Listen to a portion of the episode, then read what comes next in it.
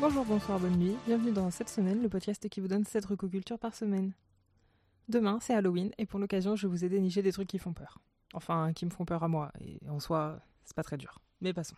Et on commence avec It Follows de David Robert Mitchell, sorti en 2015, qui nous raconte une histoire qui semble, semble tout assez banale. Après une expérience sexuelle apparemment anodine, Jay se retrouve confronté à d'étranges visions et l'inextricable impression que quelqu'un, ou quelque chose, la suit. Traqués, Jay et ses amis doivent trouver une échappatoire à la menace qui semble les rattraper. On peut voir dans ce film une métaphore des MST, parce que coucher avec quelqu'un vous débarrasse de la malédiction qui se met à poursuivre vos partenaires. Mais à ce sujet, le réalisateur déclare qu'il y a plein de métaphores possibles et de sens cachés. Bon, euh, celui-ci semble assez évident, mais en tout cas, c'est pas évident pour le réalisateur, donc euh, peut-être que c'est nous qui nous trompons. L'histoire se passe à Détroit et on a l'impression que nos protagonistes sont livrés à eux-mêmes. Il y a quasiment pas de mention à leurs parents. On est dans une ville dortoir qui est assez déserte, etc. Donc ils doivent vraiment se débrouiller par eux-mêmes s'ils veulent vaincre cette chose dont on ne saura jamais rien. Ce n'est que le deuxième long métrage du réalisateur, qui d'ailleurs n'a plus rien sorti depuis Under the Silver Lake en 2018, je crois. Mais on sent qu'il maîtrise déjà sa réalisation et qu'il sait s'inspirer des grands noms de l'horreur, comme Carpenter, euh, mais en y ajoutant sa patte personnelle. Enfin, l'influence de Carpenter dans l'image est assez euh, évidente, je pense.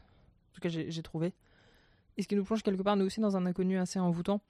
On reconnaît les tropes de cinéma d'horreur, mais cette nouveauté de traitement de la malédiction apporte vraiment un, grand, grand plus. Et c'est ce qui rend le, film euh, si intéressant et si plaisant à regarder. Et la musique de hum, Disaster Peace nous aide aussi beaucoup à entrer dans l'ambiance. Donc c'est quelque chose de parfois assez planant, qu'on pourrait rapprocher euh, de la musique ambiante, mais il y a des fois des sons un petit peu plus euh, chip tune, ce genre de choses, donc ça nous aide vraiment à... Ça aide beaucoup la réalisation dans ce qu'elle veut nous montrer et nous raconter. Les jumpscares sont assez bien placés et très bien amenés. On sait qu'il va y en avoir, qu'ils se rapprochent, mais quand ils sont là, euh, ils arrivent quand même à vous surprendre et à vous arracher un cri ou deux. C'est disponible en format physique et en VOD et ça dure 1h40. Je parlais de John Carpenter, et bien nous y voici, avec L'Antre de la Folie, sorti en 1994 d'une durée d'une heure trente-cinq, et qui lui aussi m'a fait sursauter plus d'une fois au cours du visionnage. Pour retrouver un auteur de best-seller d'épouvante brusquement disparu, John Trent, un détective, va pénétrer dans l'univers romanesque et épouvantable de l'écrivain. Au fil de ses recherches, il va se rendre compte que le dernier roman de l'auteur s'inscrit particulièrement bien dans la réalité, sans doute trop. C'est une œuvre très Lovecraftienne dans son approche de la folie et des cauchemars, ou tout simplement juste euh, des grands anciens qui veulent passer euh, dans notre monde pour tout détruire. Ce film a été un échec à sa sortie et sera finalement réhabilité des années plus tard, comme souvent avec euh, John Carpenter. C'est un des rôles les plus effrayants de Sam Neill, je pense. en préparant ce podcast, j'hésitais à parler de Possession, et ça aurait été drôle justement de faire le parallèle où dans Possession, il n'est pas particulièrement effrayant puisque c'est c'est un petit peu lui la, victime entre guillemets, même si la, la vraie victime c'est sans doute Adjani, mais mais voilà, il a fallu faire des choix et donc je, ne parle pas de, possession euh, dans ce podcast, donc je voulais quand même le, mentionner un tout petit peu. Donc, euh, possession euh, d'André Joulavski. si vous avez l'estomac bien accroché, vous pouvez vous pencher sur ce film. J'aime quasiment tous les films de John Carpenter que j'ai vus, sauf Ghost of Mars parce que, bon, à un moment, quand même pas exagéré. Et surtout parce qu'il arrive toujours à nous plonger dans des ambiances, dans l'ambiance qu'il veut donner, et ça assez rapidement on est tout de suite dans le vif du sujet, même quand les, histoires mettent un peu de temps à démarrer, on est tout de suite dans une atmosphère particulière et on sait que quelque chose va déraper. C'est aussi un réalisateur qui apporte beaucoup de soin à son image et à son esthétique. Bon, on pourrait penser que c'est un petit peu la base du travail de réalisateur, mais il faut bien constater que c'est pas toujours le cas pour tout le monde. Donc c'est un film dont j'ai pas beaucoup de souvenirs. Euh, voilà, j'ai juste le souvenir qu'il m'a terrifié mais je ne saurais plus vraiment dire pourquoi ni à quel moment, donc euh, je, vous laisse la surprise euh, si vous voulez le, découvrir et le, voir par vous-même. La reco suivante ne m'a pas vraiment fait frissonner, mais c'est une lecture que j'ai trouvée très agréable.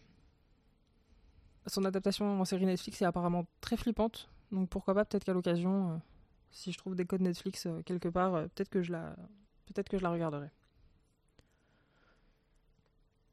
La Maison hantée de Charlie Jackson, paru en 1959 sous le titre The Haunting of Hill House, et donc là normalement vous savez de quelle série je parle, est un classique de la littérature horrifique, donc qui n'a pas été adapté que par Netflix hein, d'ailleurs, même si j'ai pas vu non plus les autres adaptations. Je vous lis le résumé. Hill House est une immense et lugubre résidence construite au XIXe siècle par le richissime industriel Hugh Grain. C'est une monstruosité architecturale, née d'un esprit torturé qui la souhaita à son image labyrinthique, ténébreuse et pleine de lourds et terribles secrets. On l'a dit hanté, maléfique. Un chercheur fasciné par les phénomènes paranormaux a réuni dans la vieille demeure trois sujets dont la personnalité lui paraît propre à susciter des manifestations surnaturelles pour vérifier si Hill House et ses fantômes sont à la hauteur de leur réputation. Le cauchemar peut commencer. J'ai pas eu peur pendant cette lecture parce que tout était dans le titre, la maison hantée. On sait qu'il va se passer des choses étranges et que voilà le postulat est, dit euh, dès le début. Euh, le, chercheur veut voir euh, si la maison est vraiment hantée. Donc effectivement peut-être que c'est un petit peu un petit peu plus subtil que ça, mais je ne vais rien vous divulgacher.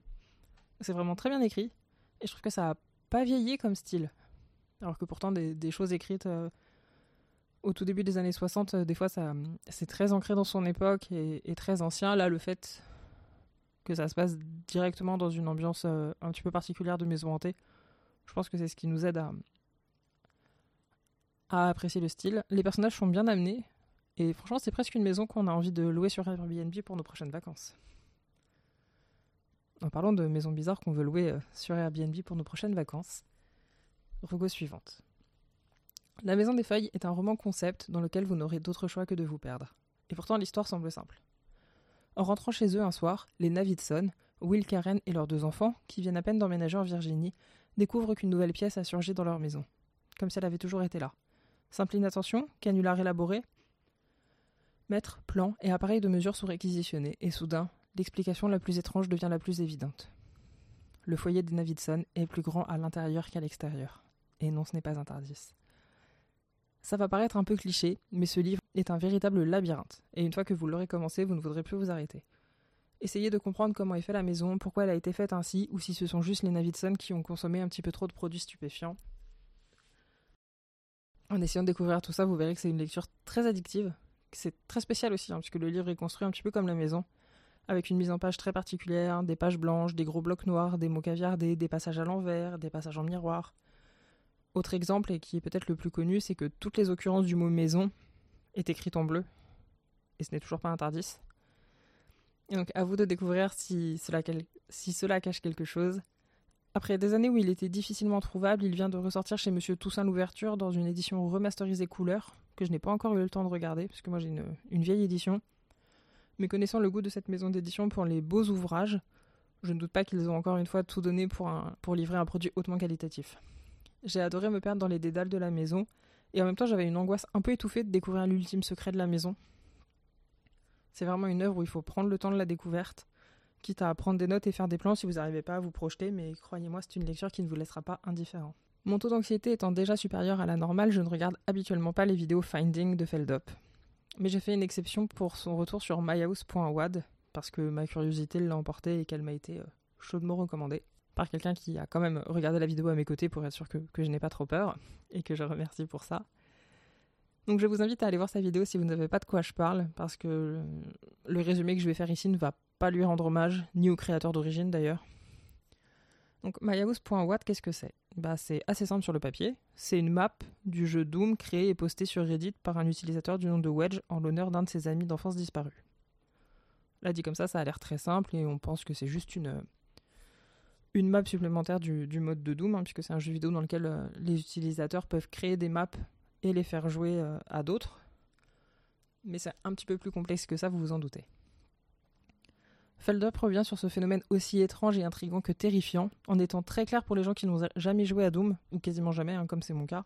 J'ai dû faire euh, un niveau dans ma vie. Et franchement, être clair avec cette map, comme arrive à le faire Feldup, c'est pas donné à tout le monde. Véritable labyrinthe de pièces et d'easter eggs, cette map pourra occuper pendant des heures quiconque osera s'y plonger. Ce qui ne sera certainement pas mon cas, j'ai beaucoup trop couiné rien qu'à en voir des passages. La parenté avec la maison des feuilles est rapide à faire, hein, donc euh, vous, verrez et vous comprendrez assez facilement euh, si vous regardez la vidéo de Feldup. Mais il y a un côté beaucoup plus malsain, quelque part. Et le fait que les ennemis du jeu de base veuillent vous tuer doit jouer aussi dans ce que j'ai senti euh, d'oppressant, alors que dans la maison des feuilles, rien ne veut vous tuer. Mais dans ce que ça raconte, dans ce que cette, dans ce que, cette map raconte, je trouve qu'il y a quelque chose de beaucoup plus oppressant. Mais euh, ça, je vous laisse le découvrir. Et d'une manière plus générale, moi, je suis fasciné par les gens qui créent des maps sur n'importe quel jeu, parce que ça me semble tellement complexe à faire. Mais alors, dans ce cas-là, c'est vraiment au-delà de ce qu'on peut imaginer. Toutes les références, les pièges, les clins d'œil, c'est vraiment astronomique. comme travail et franchement, je, tire mon chapeau au créateur. Même si j'ai un peu envie de lui demander si, tout va bien dans sa vie. J'ai envie de faire quand même des recherches pour résoudre les, questions qui me sont venues pendant le visionnage, mais très honnêtement, je ne sais pas si je suis prête à connaître les réponses à mes questions. En parlant de jeux vidéo, je vais passer la parole pour ces dernières recommandations, car moi je suis beaucoup trop flippette pour jouer à des jeux d'horreur, mais j'aime bien regarder les autres jouer, donc je laisse Frédéric vous parler de deux jeux. À la fin des années 80, quelque part dans le bloc soviétique, une mystérieuse forêt se met à encercler les villes. Les humains qui se retrouvent piégés dans ces enclaves sont soit tués, soit transformés en autre chose. Piégés dans cet enfer, vous devez trouver un moyen de vous échapper de la forêt, mais pour ça, il va d'abord falloir survivre. Darkwood est un jeu de survival horror développé par les Polonais de Acid Wizard Studio qui déclare Nous avons peur de jouer aux jeux d'horreur, donc nous avons quitté notre job pour en créer un sans aucun jumpscare. Et c'est vrai que dans Darkwood, aucune peluche démonaque ne va sauter sur votre écran pour vous faire sursauter. Par contre, je vous déconseille le jeu si vous êtes cardiaque parce que je n'ai pas eu aussi peur devant un jeu vidéo depuis 1992. Sur le plan technique, le jeu a des graphismes pixel art, donc il faut aimer ce côté Lofi. Perso, j'adore le pixel art, mais au-delà des préférences personnelles, cette esthétique Lofi, elle renforce l'immersion dans le jeu, puisque votre imagination va faire la moitié du travail. La meilleure horreur, c'est celle qui repose sur la suggestion plutôt que sur l'explicite, et cette suggestion est vraiment très bien utilisée dans Darkwood. L'ambiance malsaine du jeu combine plusieurs éléments de la science-fiction slave. On pense à Stalker pour l'inquiétante étrangeté de la nature, à Metro 2033 pour le côté post-apo, et aux toiles de Bechinski aussi, pour les racines noueuses des arbres qui semblent envahir le monde comme une lèpre maléfique. Le fait que ça se passe dans le bloc soviétique renforce cette ambiance malsaine. D'ailleurs, le prologue du jeu, qui sert de tutoriel, comporte des références à la torture et aux expérimentations médicales. C'est dur de ne pas voir dans la mutation de la forêt une métaphore de la catastrophe de Tchernobyl, même si le studio est polonais et pas ukrainien. En plus de cette identité slave, le jeu est clairement sous influence Lovecraftienne. Enfin ça c'est ce que j'ai ressenti, mais apparemment c'est juste une projection de ma part, puisque les développeurs déclarent Beaucoup de gens ont dit qu'il y avait des similarités entre Lovecraft et Darkwood, et il s'avère qu'aucun de nous n'avait lu Lovecraft avant la création du jeu.